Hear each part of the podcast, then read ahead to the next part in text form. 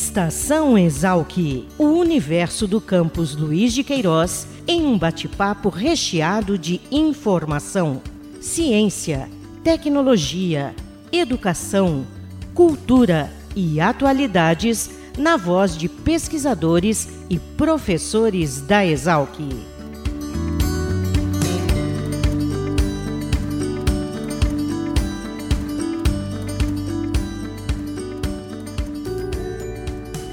Ouvintes do Estação Exalc, eu sou Caio Albuquerque e neste episódio conversaremos um pouco sobre o mercado de flores comestíveis, setor que tem se expandido no Brasil e foi tema de um estudo desenvolvido no programa de pós-graduação em fitotecnia aqui na Exalc, unidade da USP localizada em Piracicaba.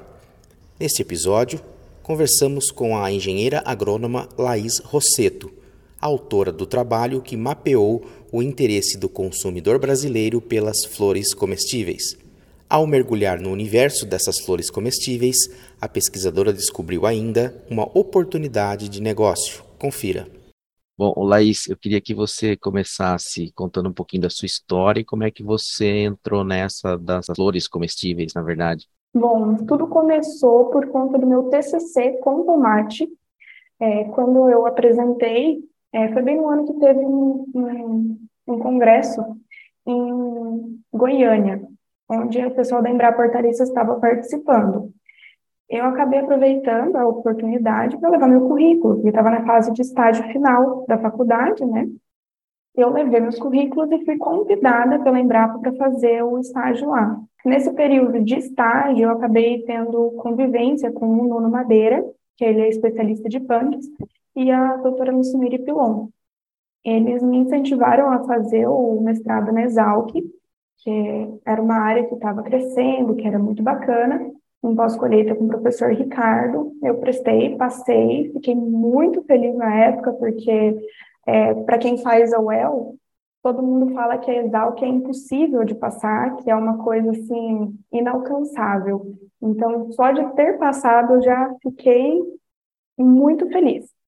E o projeto de pesquisa que o, o professor comentou seria sobre é, uma orientação indireta da doutora Lucineire Pilon, da Embrapa, mas por conta da pandemia, porque eu passei em 2020, infelizmente a gente teve que alterar, não podendo fazer viagem, e eu acabei fazendo o projeto online, onde eu medi a aceitação comercial das flores comestíveis aqui no Brasil. Em paralelo a isso, acabou se tornando o meu trabalho hoje também, por conta dessa, desse contato que eu tive com produtores no levantamento, na divulgação e também na, na questão é, psicológica, né? Porque a pandemia acabou afetando muito a nossa sanidade mental. Então, uma forma de aliviar isso, eu comecei a fazer postagens no Instagram para fomentar o uso de plantas não convencionais, de flores comestíveis, em uma dessas postagens é, houve interesse na aquisição dessas flores que eu estava utilizando de, de postagens. E a partir disso começou o interesse em maior quantidade de espécies. Eu já a minha pesquisa já estava formada para essa pesquisa de opinião, né? E acabou auxiliando também para o meu negócio. Eu consegui entender o público-alvo, quem tem mais interesse, mais é, prospecção, de mercado também, bem bacana. Ô Laís, a gente vai entrar nos resultados da tua pesquisa daqui a pouco, mas assim, falando um pouquinho da, do tema em si, o interesse por flores comestíveis, ele acho que tem um interesse que vai aí da questão da, da saúde, né, medicinal e nutricional, une as duas coisas. Sim, é, as flores, assim como as hortaliças convencionais, elas possuem compostos benéficos para a nossa saúde, então, elas são fontes riquíssimas de antioxidantes, vitaminas, fibras. Ela tem um baixo teor calórico, então, para o pessoal que é mais focado em dieta, que, é, que quer comer, a gente, querendo ou não, a gente come com os olhos, é algo super interessante de inserir, porque vai trazer diversos benefícios, auxiliar na nossa alimentação, no nosso, na nossa manutenção da saúde e também é, deixar, tornar o prato mais bonito muitos apontam que é um gesto de carinho quando contém a flor no prato. Então é bem diferente, é uma coisa é, que está começando faz uns 20, de 20 a 40 anos que está esse crescimento na procura por flores, principalmente pela alta gastronomia brasileira, é, aqui no Brasil, no caso, né? Ele já é bem estudado em diversas partes do mundo, mas aqui no Brasil, nos últimos 40 anos, tem esse crescimento constante e é, o pessoal adere cada vez mais, em, em, especial em restaurantes. A questão do apelo visual é muito interessante, né? Que você falou aí que você teve o seu trabalho aprimorado a partir do momento que você começou a fazer postagens em mídias sociais. E as flores têm um apelo do visual, tem refletido na, também na procura das pessoas, quer dizer, a partir do momento que as pessoas têm mais acesso a partir das mídias a esse tipo de produto, elas aumentam a, o interesse, a curiosidade em consumir esses produtos? Você sente isso? Bom, uma das questões da pesquisa era referente como a pessoa ficou sabendo que aquelas flores eram comestíveis, a forma como ela teve contato. E muitas é, relataram que é referente às mídias sociais e os programas gastronômicos que passam na televisão. Então, grande parte desse crescimento da procura que a gente tem é por conta desse desse fomento que a gente tem nas mídias sociais, em programas da televisão, estão cada vez mais abertos a novos produtos. Aqui eu percebo que tem muita, aqui em Londrina, no caso, é, os pratos dos chefes que apresentam as flores têm uma maior procura em relação aos pratos que não apresentam. Às vezes tem pessoa que vai por conta da flor e não por conta do prato. Alguns, é, alguns bares estão usando em drinks então, acaba se tornando instagramável, o que para o bar é uma coisa maravilhosa, porque acaba alcançando mais pessoas, e a pessoa olha e fica com aquela, nossa, que produto bonito, que produto diferente. Traz uma diferenciação de mercado para quem trabalha com esses produtos, né? E aí, então, você resolveu trazer para a academia, né, utilizando aí ferramentas, acompanhamento de um professor, utilizando ferramentas é, específicas da ciência, poder, poder tentar entender esse mercado, como é que foi aí o seu trabalho, que metodologia que você utilizou e os principais resultados? Bom, nós utilizamos, por conta da pandemia, né, a ferramenta do Google Formulários, onde nós tivemos seis sessões, né? A primeira é o TCLE, que é o termo de, de esclarecimento, uh, termo de consentimento livre esclarecido, onde a pessoa aceita participar dessa pesquisa de opinião. Ela pode recusar ou aceitar, sem problema, sem gerar ônus nenhum para ela. Posterior a isso, a gente fez um perfil sociodemográfico, onde é, analisamos se o, o, público, a pessoa que estava respondendo era mulher, homem, você não preferia se identificar, a faixa etária, é, ao grau de escolaridade. Também, é, na seção 3, entramos em questões de hábitos que a pessoa tem, né? Então, questionamos sobre se ela já havia consumido, é, a percepção que ela tem quando o produto apresenta as flores, se ela tem uma tendência a procurar por produtos diferentes no mercado, produtos não convencionais, ou se ela é uma pessoa mais tradicional. Então, a gente tem essa análise de, de dados referente a outras questões, até chegar na parte onde ela fala se ela consumiu ou não. Para aqueles que já consumiram, foi separado uma aba, e para quem não consumiu, uma outra aba. Uma coisa que a gente reparou que foi muito bacana, que das 12 espécies que eu apresentei no trabalho, é, a relação de importância, de interesse comercial foi a mesma para os dois grupos. Então, a gente tem uma, uma maior tendência de procura por é, camomila, capuchinha, o hibisco, que é também conhecido como vinagreira, geralmente usados em infusões, a alcachofra, a capuchinha, amor perfeito e a camomila. São cinco espécies. Essas espécies ela tem uma maior procura de mercado e mais conhecida, principalmente quando a pessoa vai falar assim, nossa, eu queria flor comestível. Algumas dessas elas vão procurar primeiro. Mas é importante também a gente ressaltar que algumas flores a gente tem tradicionais no mercado e a gente nem se recorda que são flores, como a couve-flor, o brócolis mesmo. São flores que a gente encontra ali todos os dias, mas nem sempre a gente relaciona isso com a comestibilidade de flores, né, por ser algo já convencional. É, nós obtivemos também respostas referentes a a pessoa que já consumiu a quantidade de flores ideais para pôr no kit, a composição dessa embalagem, se são todas de uma mesma espécie, é, se eles preferem que seja tudo de, de espécies diferentes, flores inteiras, o tamanho da flor. Então, a gente consegue ter essa análise de mercado um pouquinho mais minuciosa para entender e compreender quem é o nosso público-alvo, é, o que essas pessoas procuram. E algo que eu reparei é, em paralelo a esse, essa pesquisa, né, depois que encerrou como produtora, foi que o produtor ele tem que estar aberto a conversar com o cliente, a entender a finalidade que ele vai dar, trazer para que o cliente nem sempre, no consumidor final, nem sempre ele vai saber o sabor da flor, é, o tamanho, ele vê foto, acha lindo, mas na hora de usar ele fica levemente perdido.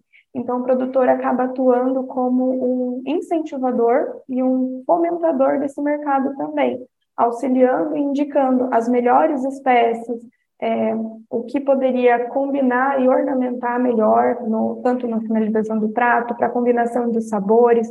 Porque já imaginou você colocar um bolo com uma flor que tem gosto de espinafre. Você não vai ter uma experiência legal, você não vai se sentir feliz, né? Você vai olhar para assim, nossa, esse bolo não está gostoso. E até você entender que foi porque a flor não tem um sabor que combinava, pode, pode influenciar até na escolha do profissional para o seu próximo bolo. Então, são coisas que são é. importantes a gente você mencionou aí é, drinks, né? Você mencionou também as infusões, né? Os chás, bebidas. Uhum. Também agora você falou da questão do bolo, quer dizer, as flores comestíveis elas estão, elas estão em vários pontos da culinária, restaurantes, elas estão chegando nos restaurantes também? Ou já chegaram Sim. e a gente não sabe? Já, já chegaram. É, depende muito do estado e da cidade, porque muito da, da questão do uso das flores comestíveis é a dificuldade do acesso ao produtor tem diversos produtores que não têm mídias sociais. Em paralelo à pesquisa também, eu fiz um levantamento do, dos produtores brasileiros. No meu primeiro levantamento, eu tinha encontrado 20 produtores no Brasil. Hoje, a última vez que eu fiz o levantamento foi pouco antes de entregar a tese, então em setembro, a dissertação, em setembro, eu encontrei mais de 90 produtores. Então, a gente tem um crescimento de mídias sociais também, né? Esse, o pessoal está aderindo mais a, a, publicações, porque as flores elas dependem de uma produção diferenciada também. E nem sempre o produtor tem tempo para divulgação. Então, o acesso ao produtor influencia muito no uso das flores.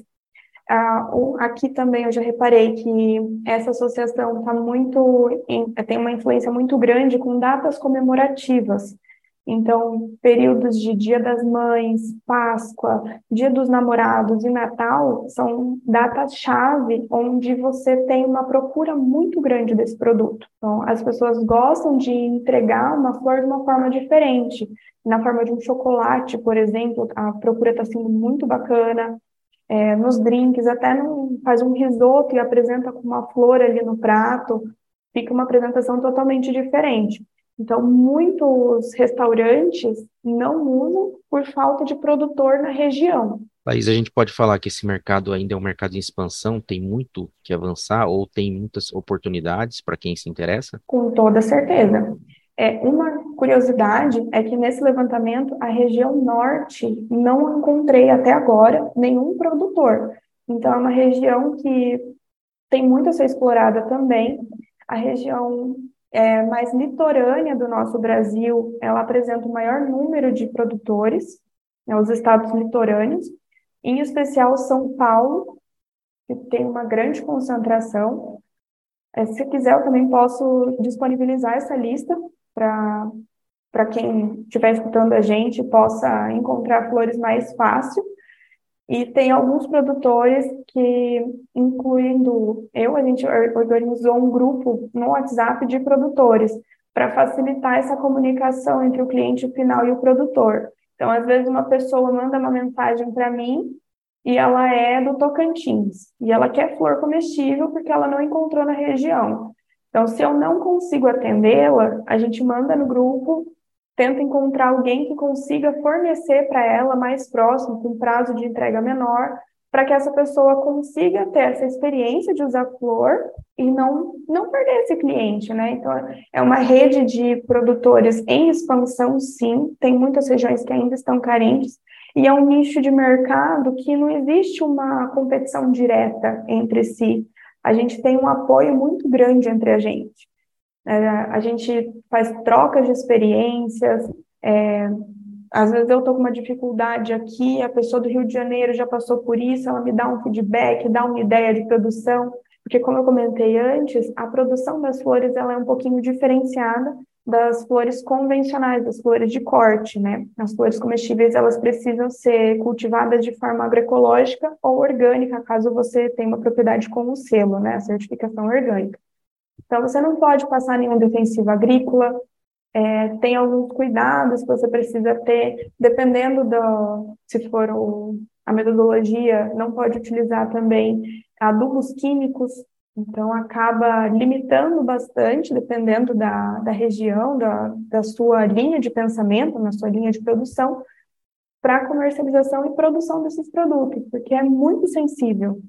Uma outra dúvida que surgiu agora, Laís, por exemplo, os produtores, é, eles têm que agregar valor ao produto deles para que isso chegue até o consumidor final, por exemplo, um produtor de camomila, como é que ele faz, como é que é melhor para ele vender essa camomila dele, in natura ou já em embalagens é, fechadas?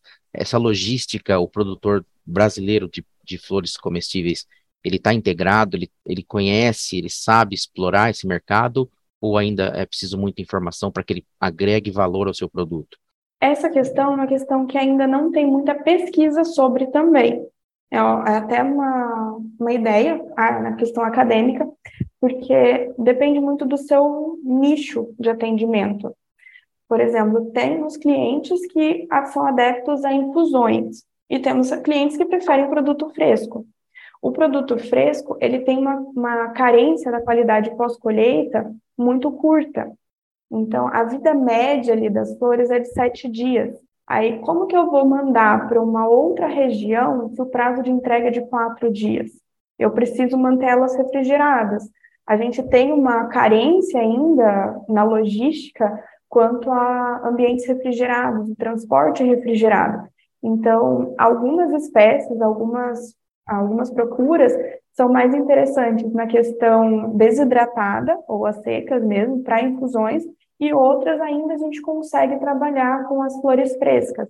Eu costumo trabalhar da seguinte forma para os envios das flores frescas: é, prazo de até 48 horas máximo para que elas cheguem com uma qualidade visual bacana e a pessoa consiga aproveitar. Isso numa embalagem que vai estar tá vedada por mais tempo e fora que eu ainda mando com um gelox, né, um, um gelinho ali dentro de um isopor para que mantenha ali uma, um ambiente um pouco mais refrigerado para ela. Muitos produtores não, é, não gostam ou até não aderem ao envio. Né? Tem alguns ainda que são bem receosos, preferem perder a venda ou não mandar, mas alguns ainda arriscam nesses envios a, de pequenos prazos, né? Como é que os resultados da sua pesquisa podem auxiliar produtores e chefes desse mercado? Bom, eu acho que o ponto principal é atender a expectativa do cliente. Na pesquisa, a gente observou que a faixa etária que tem a maior procura por esses produtos é de 35 a 60 anos. Então, são pessoas que têm um poder aquisitivo maior, que têm uma preocupação maior com a saúde. As flores elas estão bem associadas também a essa questão de ser saudável, de trazer componentes nutricionais bacanas para a nossa alimentação. E a questão também das embalagens, a forma de apresentação do produto. Apesar de a gente ter uma resposta de que as pessoas preferem uma variedade de espécies, é importante ressaltar também que a pesquisa foi feita com 604 pessoas, mas você tem que avaliar na sua região qual é a sua aceitação comercial, o que o cliente tem de interesse, quais são as dores dele para você conseguir atendê-lo da melhor forma. Então, ela auxilia sim a, a trazer essa ideia de início desse start, mas a partir desse start você consegue e subnichando é, um kit específico para um perfil de cliente. Então, a pessoa vai trabalhar com drinks, ó, essas espécies são mais interessantes, você pode ter maior interesse nelas, ou vou, vou trabalhar com flores que eu preciso de bastante pétala. Então, será que não é interessante criar um kit só de pétalas para esse outro cliente? Então, por mais que tenha diversos pontos super bacanas na pesquisa, eu ressalto que é muito importante ter essa comunicação com, a, com quem tem interesse em adquirir, para que essa pessoa tenha a melhor experiência possível e não fique receosa quanto ao uso, né? Uma última pergunta, Laís. É, essas informações que você levantou na tua pesquisa também já, já te fizeram a repensar o seu próprio negócio? dar uma direcionada, oferecer algum produto diferente? Ou seja, você mesmo já utiliza essas informações? Sim, com certeza. É, alguns kits que eu trabalho hoje foram pensados por conta disso. É, eu gosto e pude observar também que as pessoas têm o maior interesse pela diversidade de espécies.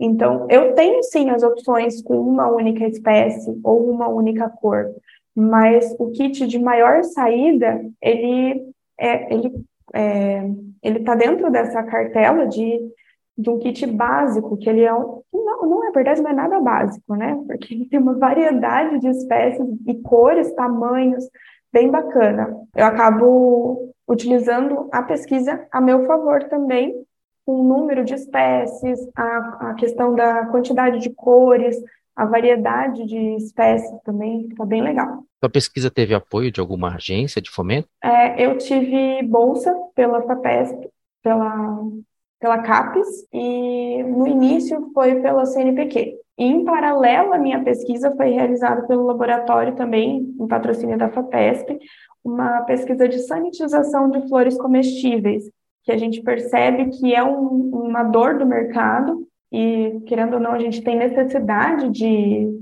de sanitizar qualquer produto hortícola, né? A, essa pesquisa ainda não foi divulgada. Quem estava à frente era o Matheus Moraes, que ele é aluno de graduação, e nos próximos meses a gente tem esses resultados. Você tem ideia de ampliar sua pesquisa, fazer o doutorado aqui na Exalc ou em outra instituição, para poder entender ainda mais esse mercado? Eu tenho interesse sim, mas por enquanto eu vou dar uma pausa para poder é, agregar conhecimento, conseguir, digamos, terceirizar algumas ações, porque é algo muito minucioso e é difícil você desapegar, assim, né? Você tá acaba tendo um contato muito grande com os clientes, entendendo, é, dependendo, a pessoa, você já fala assim, ah, essa, essa, essa espécie dá certo para essa pessoa, não, essa daqui não manda para ela. Então, tem essa, esse contato direto eu tenho interesse, sim, principalmente nessa questão da sensorial, de entender a percepção que a pessoa tem com cada tipo de flor, os sabores que elas remetem. Eu acho essa área muito bacana, muito interessante. Com certeza, se eu for voltar para a área acadêmica, eu vou, vou continuar trabalhando com flores comestíveis e essa percepção comercial. Legal, Laís. Muito obrigado, viu? Imagina. Obrigada a vocês. Agradeço também a você que nos acompanha, lembrando que o descritivo deste episódio traz os contatos da engenheira agrônoma e empreendedora Laís Rosseto. Voltamos no próximo Estação Exalc. Até mais.